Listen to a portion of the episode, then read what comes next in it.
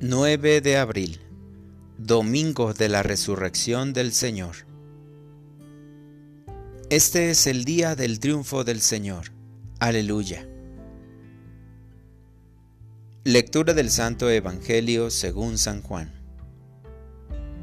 El primer día después del sábado, estando todavía oscuro, fue María Magdalena al sepulcro y vio removida la piedra que lo cerraba echó a correr, llegó a la casa donde estaban Simón Pedro y el otro discípulo a quien Jesús amaba, y les dijo, Se han llevado del sepulcro al Señor y no sabemos dónde lo habrán puesto.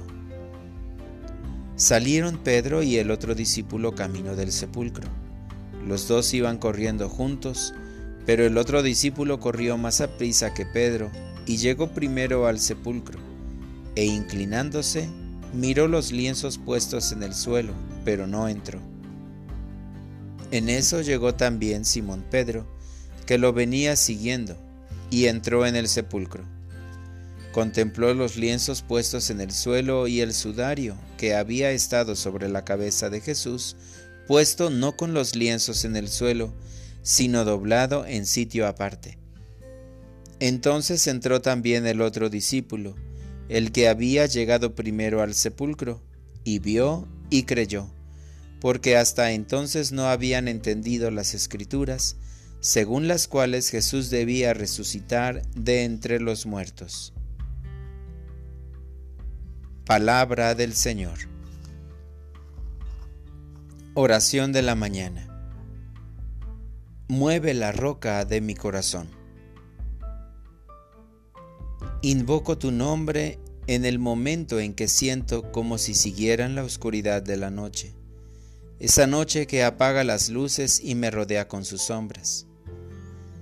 Esta mañana sé que el día despierta, que el sol está asomando en la aurora y que se desliza para ponerse en lo alto, disipando las penumbras, para regalarnos toda su luz.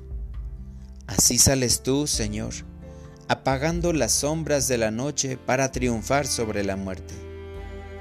La roca que guarda la salvación para toda la humanidad ha sido removida, y con tus brazos extendidos me esperas para que salga jubiloso a toda prisa y pueda encontrarme contigo.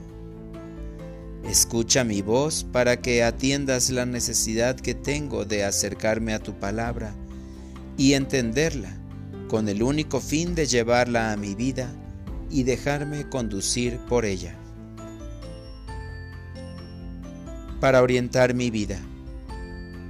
Hoy quiero ser testigo de la resurrección de Jesucristo ante los hermanos, proponiéndoles una vida nueva, iluminada por la luz de la verdad y de la vida, ante una sociedad cegada por el egoísmo y la mentira. Gracias Señor por acariciarme con la suavidad del viento, por sorprenderme con lo más sencillo que encuentro día a día, por ser mi Señor. Me encomiendo a tu protección, porque yo también quiero ser un discípulo que se sienta protegido por tu amor. Amén.